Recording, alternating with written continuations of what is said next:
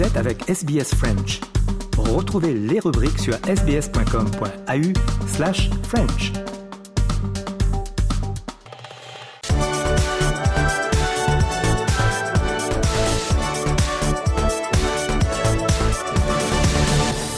Europa Voice numéro 103 et aujourd'hui nous avons le plaisir comme d'habitude d'être avec Nathanaël Bloch mais cette fois en studio. Bonjour Nathanaël. Bonjour Marianne et ravi de revenir en studio.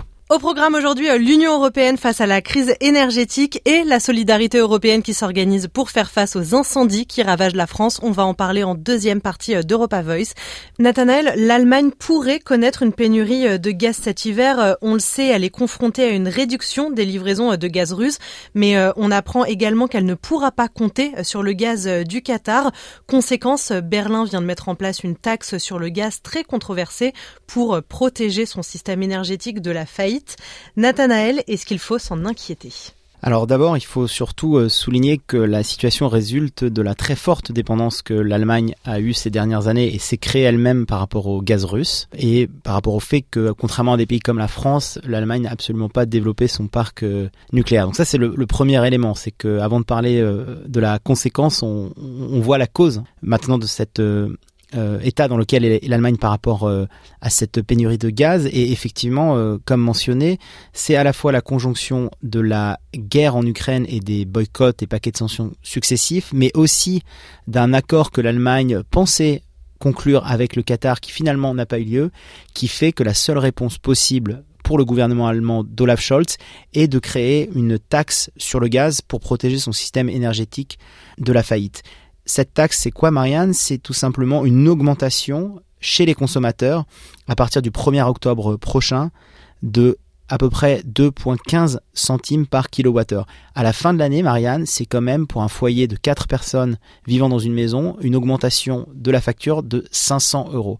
Quelque chose qui n'est pas négligeable et donc euh, beaucoup de débats en ce moment en Allemagne, à la fois sur euh, cette taxe elle-même et de savoir si c'est la meilleure manière bah, finalement de répercuter cette dépendance au gaz russe, mais aussi des débats par rapport à la TVA et à savoir si euh, l'Europe acceptera en fait toutes les contingences qu'il y a autour de cette taxe et euh, toutes les manières que le gouvernement allemand va avoir d'une certaine façon de contourner euh, certaines règles édictées par l'Union européenne qu'elle-même l'Allemagne avait édictées pour pouvoir ne pas sombrer dans une crise encore plus grande et avoir un taux d'inflation encore plus grand qu'il ne l'est actuellement, risquant de frôler les 10%. Est-ce que cette situation euh, révèle les failles du modèle allemand ou est-ce que l'Allemagne n'avait pas le choix? Euh, Est-ce que là, c'est un aveu de faiblesse? C'est un aveu de faiblesse de l'Allemagne, j'allais dire pour deux raisons. D'abord, c'est un, aveu de faiblesse parce que euh, l'Allemagne a été un des pays les plus durs d'une certaine façon par rapport à la solidarité européenne, presque au niveau de certains pays dits frugaux. Euh, et donc maintenant, c'est à l'Allemagne de faire euh, des efforts. Donc c'est plus qu'un aveu de faiblesse. C'est en fait, euh, d'une certaine façon, retour à l'envoyeur d'un comportement que l'Allemagne a eu ces dernières années. et ce que je veux souligner aussi, c'est qu'on a beaucoup inculpé Gerhard Schröder. pour avoir mis l'Allemagne dans cette situation. Gerhard Schröder a effectivement des liens qui sont problématiques euh, notamment dans le contexte actuel avec euh, certaines entreprises d'État euh, russes qu'on lui reproche, mais ça va au-delà de Gerhard. C'est véritablement la politique énergétique allemande des 20 dernières années, des gouvernements successifs aussi d'Angela Merkel, qui maintenant a comme résultante cette dépendance énergétique vis-à-vis de la Russie. Donc d'abord c'est un aveu de faiblesse pour cette raison-là, et puis deuxièmement c'est un aveu de faiblesse parce que l'Allemagne, rappelons-le pour nos auditeurs d'Europa Voice, a freiné des deux pieds une réponse commune européenne et peut-être un peu plus euh, proactive, en tout cas dynamique, au début de l'invasion de la Russie euh, en Ukraine. Et on voit bien qu'en fait, à vouloir ménager le chèvre et la, chèvre pardon, et le chou, à vouloir en fait ne pas vouloir euh, frustrer Vladimir Poutine, ça se retourne un petit peu contre eux. Et maintenant, l'Allemagne, à défaut de chercher des réponses du côté russe, euh, va devoir chercher des réponses non pas du côté européen, mais du côté de son marché intérieur. Et encore une fois, on n'est pas à l'abri d'une crise bien plus grande. Euh, la gauche, d'ailleurs, Die Linke en Allemagne, a déjà euh, averti qu'il y aura une rentrée sociale très chaude au mois de septembre. Et est-ce qu'ils peuvent chercher une réponse euh, du côté de la France, puisque euh, il y a quelques semaines, quelques mois, la France était d'accord pour livrer 5% euh, de sa consommation annuelle de gaz à l'Allemagne, espérant en échange obtenir de l'électricité au besoin. Est-ce que l'Allemagne peut compter sur Paris? En tout cas, ce que peut faire l'Allemagne, c'est elle-même réduire les volumes de gaz qu'elle livre normalement à des pays tiers. Donc plus que de compter sur de la livraison de gaz d'autres pays, c'est elle-même l'Allemagne pouvoir finalement euh, réduire sa dépendance par le fait de ne pas livrer à d'autres pays tiers auxquels elle livre d'habitude. Ça c'est le, premier élément. Ensuite le deuxième élément c'est presque du patriotisme national, j'allais dire, c'est que certaines entreprises allemandes ont déjà en fait fait savoir au gouvernement de Scholz qu'elles ne répercuteront pas sur la facture du consommateur cette augmentation euh, du prix euh, du gaz. C'est par exemple le cas des énergéticiens euh, RWE et Shell qui ont clairement annoncé qu'ils allaient renoncer à cette augmentation du point de vue des consommateurs. Donc là, c'est vraiment, j'allais dire, du patriotisme économique, presque un effort en, temps de guerre. Après, concernant les autres pays, c'est plus difficile à dire parce que ça va aussi dépendre de la situation au cas par cas. Donc je dirais que sur le papier, oui, l'Allemagne pourra compter sur la solidarité d'autres pays européens. Et on l'a vu hein, dans des épisodes euh, d'ailleurs parallèles que sont par exemple ceux des incendies. On voit une, solidarité européenne se mettre à l'épreuve, mais la, j'allais dire la plus grande partie des décisions, ce sont des décisions de politique intérieure qui encore une fois pourront euh, amener à une situation de crise si cela est, mal géré et si surtout ça a un impact euh, trop important pour le portefeuille des, consommateurs allemands. Ça, c'est pour le focus euh, sur l'Allemagne, mais d'autres pays sont confrontés à ce tarissement des ressources énergétiques. Quelle coopération peut mettre en place l'Union européenne? Est-ce qu'il faut une solidarité sans limite ou au contraire, est-ce qu'il faut poser des conditions? C'est une très bonne question, Marianne, comme, comme souvent. En fait, ce qui se passe déjà, c'est que certains pays européens négocient déjà au cas par cas, presque entre le reste de l'Union européenne et la Russie, des accords sur le gaz. C'est notamment le, cas de pays d'Europe centrale et de l'Est qui sont tellement dépendants de certaines énergies russes, parce que par exemple ils n'ont pas d'accès à la mer, qu'ils doivent quand même se faire livrer une certaine euh, quantité euh, d'énergie par les Russes. C'est le cas notamment de Viktor Orban, qui euh, lui a clairement négocié justement avec la Russie de pouvoir se faire approvisionner. Ça pose en fait la question, encore une fois, c'est toujours la même chose, Marianne, on revient toujours, on, on retombe toujours sur nos pieds, ça pose toujours cette question d'une cohérence politique au, niveau de l'Union européenne. Parce que derrière ces accords, il y, a, la Hongrie, mais il y a aussi la République tchèque, il y a la Slovénie qui ont négocié ces accords euh, avec la Russie, mais ça pose la question de la cohérence politique de l'Europe. Et je vais même plus loin, c'est qu'en fait Orban a déclaré que cette pénurie euh, euh, d'énergie à destination de l'Union européenne est le fait et la cause de l'agression ukrainienne. Donc vous voyez en fait derrière cette question qui est simplement la question de l'énergie, encore une fois, c'est la question du projet européen et c'est la question de la cohérence politique et de la réponse politique à apporter à l'invasion russe et non pas ukrainienne euh, de la Crimée et d'autres provinces euh, ukrainiennes. Je voudrais pas qu'on croie que je vais dans le sens euh, de la Hongrie, mais est-ce que toute cette crise énergétique en Europe est liée à la guerre en Ukraine ou est-ce qu'en fait on peut remonter plus loin ou trouver d'autres raisons? Non, tout n'est pas lié, Marianne, à la guerre en Ukraine. La guerre en Ukraine, c'est simplement ça révèle en fait encore une fois des dépendances économiques et euh, des choix stratégiques qu'ont fait certains pays européens. On, a parlé de l'Allemagne euh, et son choix d'avoir une énorme dépendance au gaz russe et à certains circuits, en fait pipeline russes. Mais encore une fois, après, ça va plus loin. C'est là aussi, par exemple, du côté français, le, les choix politiques qui ont été faits d'avoir un mix énergétique beaucoup plus varié, notamment avec une part de nucléaire. Et euh, si on parle un peu de politique euh, franco-française, c'est d'ailleurs euh, tous les débats qu'il y avait eu autour de la fermeture de, Fessenheim, notamment sous la mandature Hollande, c'est de savoir est-ce qu'on ferme en fait une centrale nucléaire qui apporte tant et tant dans notre mix énergétique et qui nous permet d'avoir une indépendance énergétique. Donc ça c'est le, premier élément. Et puis le deuxième élément, il faut pas l'oublier, c'est que la nature a horreur du vide. Donc si c'est pas le gaz russe, c'est le gaz, l'énergie d'autres pays. Et on le voit hein, d'ailleurs avec euh, Scholz, le dirigeant allemand, le fait aussi d'avoir finalement pas conclu cet accord avec le Qatar, euh, met encore une fois l'Allemagne dans une situation de dépendance par rapport à un pays tiers qui va au-delà de la situation euh, russe, ce qui se passe entre l'Allemagne et le Qatar. Évidemment, ce qui se passe en Russie est dans la tête des dirigeants internationaux, mais c'est une relation bilatérale et c'est des raisons qui font que cet accord ne s'est pas fait. Donc il y a plein comme ça d'éléments, c'est un puzzle euh, et, d'ailleurs, je, veux aussi souligner que c'est la question aussi, ça va au-delà simplement de l'approvisionnement en énergie euh, à des fins civiles. il faut mettre dans la balance aussi des épisodes comme les négociations notamment sur le nucléaire iranien qui sont, après les péripéties de l'ère trumpienne, au point mort. et donc comment est-ce que l'Union européenne, par exemple, à vouloir trop temporiser dans sa réponse et dans sa fermeté avec les dirigeants iraniens, ne va pas se retrouver dans la même situation, une situation de fait en fait, la même qu'il y a avec la Russie.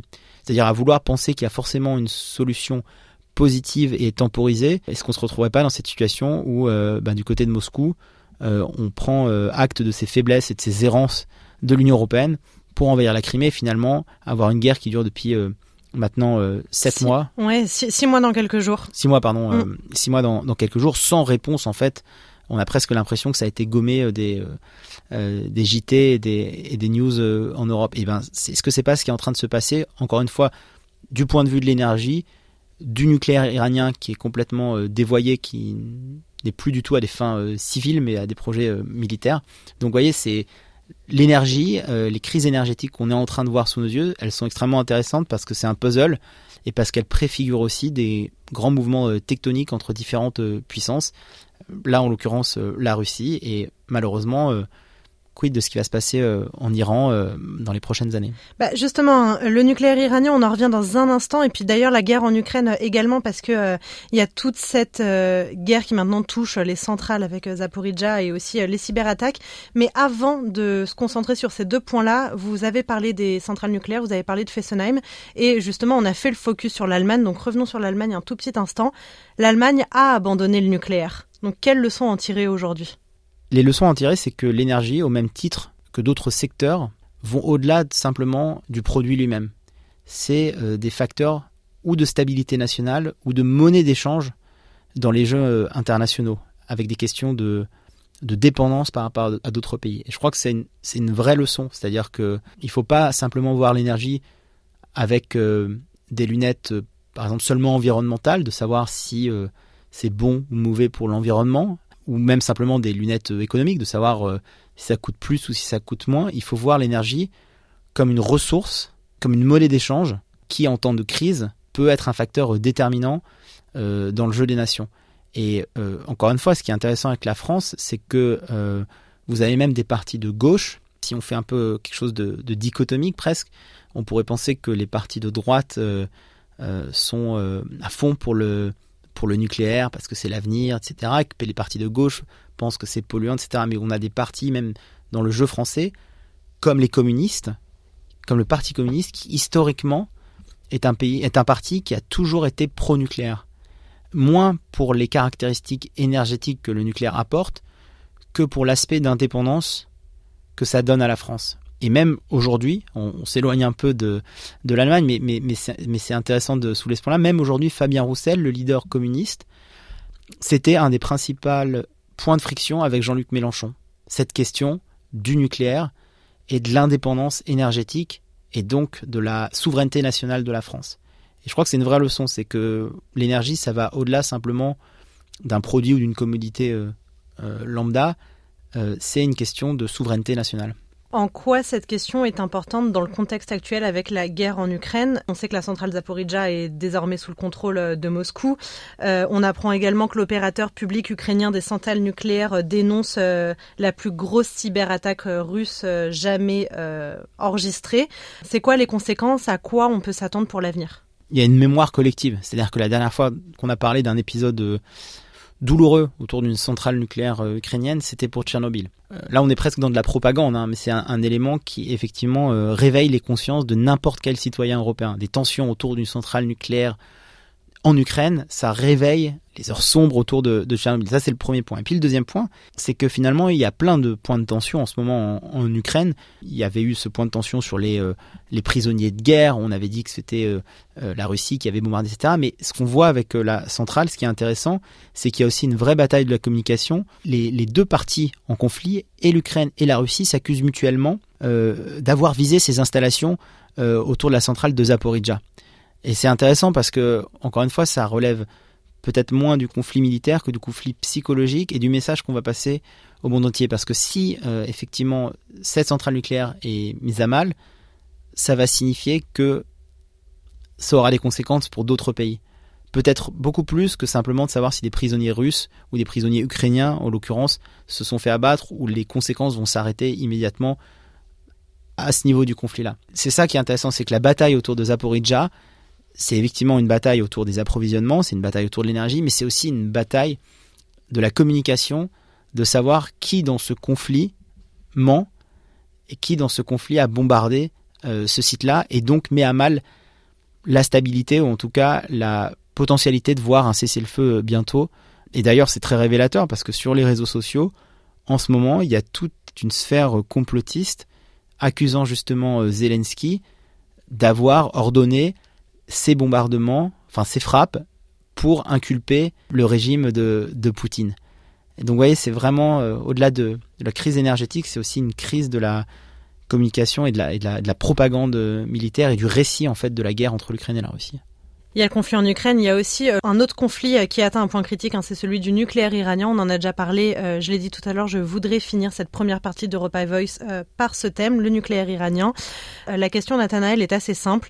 Est-ce qu'une relance de l'accord de 2015 est possible ou non? La question, c'est pas de savoir s'il est possible. La question, Anne, c'est de savoir quand est-ce que cette relance va avoir lieu. On parle de l'accord de Vienne sur le nucléaire iranien. La question, encore une fois, c'est de savoir combien de temps les errances de la diplomatie euh, européenne et même de la diplomatie mondiale vont durer avant véritablement qu'il y ait une réponse et surtout avant qu'il ne soit trop tard? Euh, je trouve que c'est assez intéressant de comparer les, deux cas où, à force finalement, excusez-moi la métaphore, mais à, force finalement de crier au loup mais sans rien faire, on laisse le, loup rentrer dans la bergerie, faire ce qu'il veut. C'est ce qui, se passe en fait en, Russie d'une certaine façon.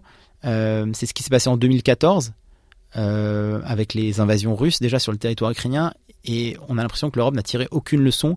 Et quand les Américains avaient prévenu euh, les Européens que les troupes russes étaient euh, justement aux portes de l'Ukraine déjà à la fin de l'année dernière, à la fin 2021, euh, les Américains l'avaient fait et ça n'avait donné lieu à quasiment aucune réponse des Européens. Et donc sur le nucléaire iranien, pour revenir à votre question, il y a deux choses. Il y a d'abord le constat effectivement que l'ère Trump n'a absolument pas été bénéfique à ces dialogues entre l'Iran et le reste du monde, le monde occidental.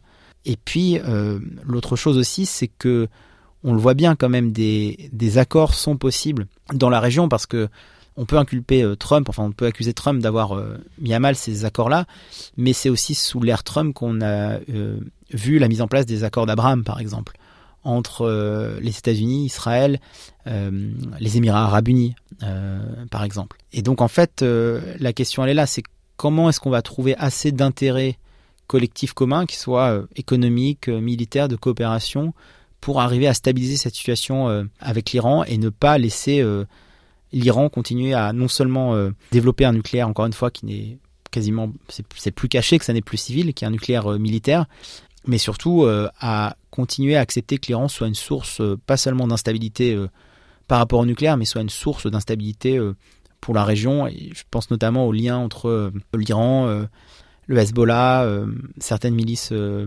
euh, palestiniennes dont on a encore vu les, conséquences et les agissements ce mois d'août. Donc la question, pour moi, la question du nucléaire iranien, c'est la prochaine grande question, notamment à laquelle doit s'atteler la présidence tchèque de l'Union européenne. en tout cas, c'est un dossier extrêmement important et sensible à régler avant qu'il ne soit trop tard. Merci Nathanaël. Voilà ce qu'on pouvait dire pour cette première partie euh, d'Europa Voice. Deuxième partie, on l'a dit en sommaire, nous allons parler de la solidarité européenne. Nathanaël, la France fait face à des incendies sans précédent, euh, certains dus à des activités criminelles, d'autres, euh, on l'a dit à plusieurs reprises dans nos journaux sur SBS French, à des feux de tourbe. Dans les deux cas, plus de 50 000 hectares sont partis en fumée, notamment en Gironde. Et la France vient de demander à l'Union européenne à l'aide via le mécanisme de protection civile. Euh, concrètement, ça veut dire quoi? Alors le mécanisme de protection euh, civile, Marianne, c'est euh, un mécanisme qui a été mis en place par la Commission européenne en 2021, qui regroupe les pays de l'Union européenne plus six pays qui participent à ce, mécanisme. Et en fait, l'idée derrière ça, c'est de prévenir, de préparer et euh, quand un désastre arrive, de pouvoir euh, avoir une réponse coordonnée des pays de l'Union euh, européenne et des six États participants. là, en l'occurrence, c'est pour les feux de forêt, mais ce mécanisme a été aussi, par exemple, activé pour des cas d'inondation et évidemment, pendant le Covid, on a aussi eu une activation de ce mécanisme de protection civile de l'Union européenne.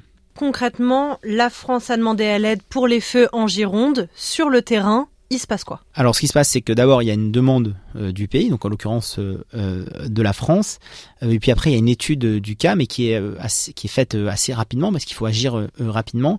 Et concrètement, ce qui s'est passé, c'est que la Commission européenne elle-même a envoyé quatre avions de sa flotte pour lutter contre les incendies. C'est des avions qui étaient positionnés notamment en Grèce et en Suède. Donc ce qui se passe concrètement, c'est une demande d'aide d'un pays tiers de l'Union européenne qui fait appel à ce mécanisme-là et on voit ben, des renforts euh, arriver. C'est intéressant, euh, Marianne, parce qu'on en parle souvent, mais euh, on a beaucoup comme ça de mécanismes au niveau de, de l'Union européenne. On a aussi par exemple le mécanisme d'aide humanitaire et on a l'impression que ce sont les petites bribes avant d'arriver à notamment des coopérations qui n'existent pas encore, ou en tout cas des coopérations qui mériteraient d'être plus développées. Je pense notamment à la politique euh, étrangère commune, je pense à une armée, à la défense commune. Et donc, euh, finalement, d'une certaine façon, c'est aussi intéressant de voir que malgré encore une fois les déficits de cohésion politique de l'Union européenne, on arrive quand même à avoir des réponses euh, coordonnées via des mécanismes administratifs, technocratiques à la base, mais qui permettent encore une fois d'apporter des réponses sur le terrain. Sur ce mécanisme, je veux aussi dire que il y a aussi tout un aspect de prévention. C'est-à-dire qu'on va avoir différents euh, États de l'Union européenne qui vont préparer ensemble euh, des exercices, ce qu'on appelle des simulations de crise sur les incendies, sur les inondations, sur des risques terroristes, euh, etc. Et donc c'est aussi former en fait les différents corps de métier au sein de l'Union européenne à pouvoir coopérer en cas de catastrophe sur l'un des territoires de l'Union européenne.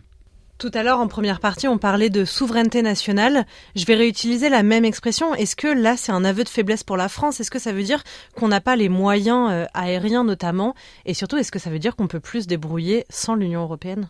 Euh, la plupart du temps, c'est encore une fois face à des situations qui sortent de l'ordinaire. Je reprends les exemples des crues euh, importantes, le Covid euh, évidemment, euh, ça peut être des catastrophes en montagne, ça peut être euh, plein de, catastrophes naturelles, en tout cas plein de cas où seul un pays ne peut pas forcément faire face, parce qu'encore une fois, il y a une situation extraordinaire. vous l'avez mentionné dans l'introduction de ce sujet-là, on a eu une année en termes de sécheresse et d'incendie qui est hors de l'ordinaire. C'est-à-dire qu'on a eu, en France notamment, on a eu sept fois plus de surface brûlée qu'une année ordinaire, et à l'échelle de l'Union européenne, quatre fois plus qu'une année ordinaire. Donc en fait, ce mécanisme, il intervient aussi parce qu'on fait face à des situations qui ne sont pas euh, usuelles, qui ne sont pas euh, de l'ordre de, l'ordinaire.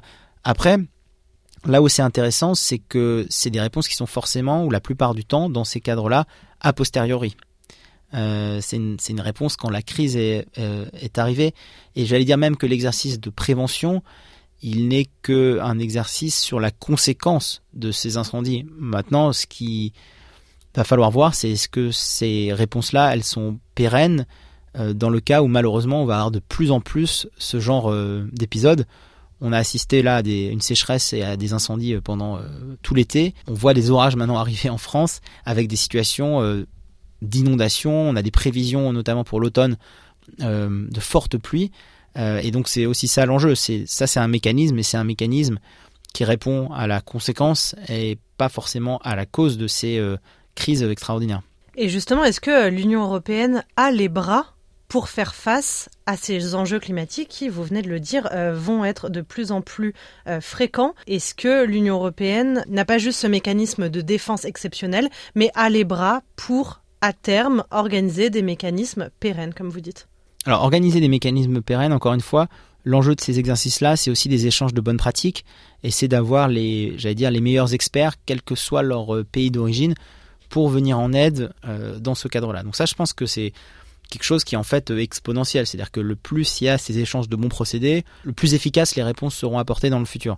Maintenant, la question, c'est euh, de savoir si l'Union européenne danse sur deux jambes qui ont la même longueur. C'est-à-dire, est-ce que si ces mécanismes-là sont assez développés, est-ce qu'à côté de cela, tout ce qui est les objectifs de neutralité carbone, de réduction de gaz à effet de serre, euh, tous ces paquets verts dont Ursula von der Leyen a fait euh, euh, la commerciale en début de sa présidence de la Commission européenne, est-ce que ça, ça va aller aussi vite que ces gestions de crise en en cas justement de problèmes comme ça à gérer globalement? Et ça, malheureusement, c'est c'est beaucoup plus dur, c'est beaucoup plus facile euh, d'organiser ces exercices euh, communs euh, que de prévoir à 20, 30 ans. Là, on parle de, on parle maintenant de 2050. Vous vous rappelez, on avait, on avait parlé de 2030 sur des objectifs de réduction. 2030, c'est demain, c'est inatteignable, ça sert plus à rien. Là, la question, c'est comment est-ce qu'on va réussir à respecter les engagements par rapport aux objectifs de 2050. Et donc ça, c'est aussi tout l'enjeu de de l'Union européenne, c'est de effectivement de pouvoir montrer qu'il y a des réponses communes, qu'il y a des mécanismes qui existent. Et encore une fois, ça va au-delà de, cette protection civile. Il y a des mécanismes communs sur euh, sur l'aide humanitaire. Il y a des mécanismes communs sur la prise en charge, notamment de, de l'immigration. Enfin, il y a, il y a, il y a plein il y a plein d'outils que l'Union européenne a. Euh, la question, c'est comment, encore une fois, faire respecter des objectifs beaucoup plus euh, macro. Et d'ailleurs, c'est pas simplement l'Union européenne, parce que voilà, si on n'est pas capable de faire entrer dans les accords de Paris euh, des pays comme l'Australie, alors il y a eu un petit revirement là avec euh, euh, les États-Unis de Trump et la Chine, il y avait quand même un moment où les planètes n'étaient pas alignées sur ces objectifs environnementaux. Donc c'est surtout ça aussi l'enjeu pour l'Union européenne, c'est comment en tant que puissance politique, elle sera capable de convaincre les autres acteurs que il faut que tout le monde se mette autour de la table parce que sinon ça sert à rien simplement que l'Union européenne se fixe des objectifs. Euh, il faut que tout le monde euh, y contribue. Sans aucun doute, euh, un sujet dont on va reparler, Nathanaël, dans les prochains Europa Voice. Merci beaucoup. C'était Europa Voice numéro 103. Merci, Marianne.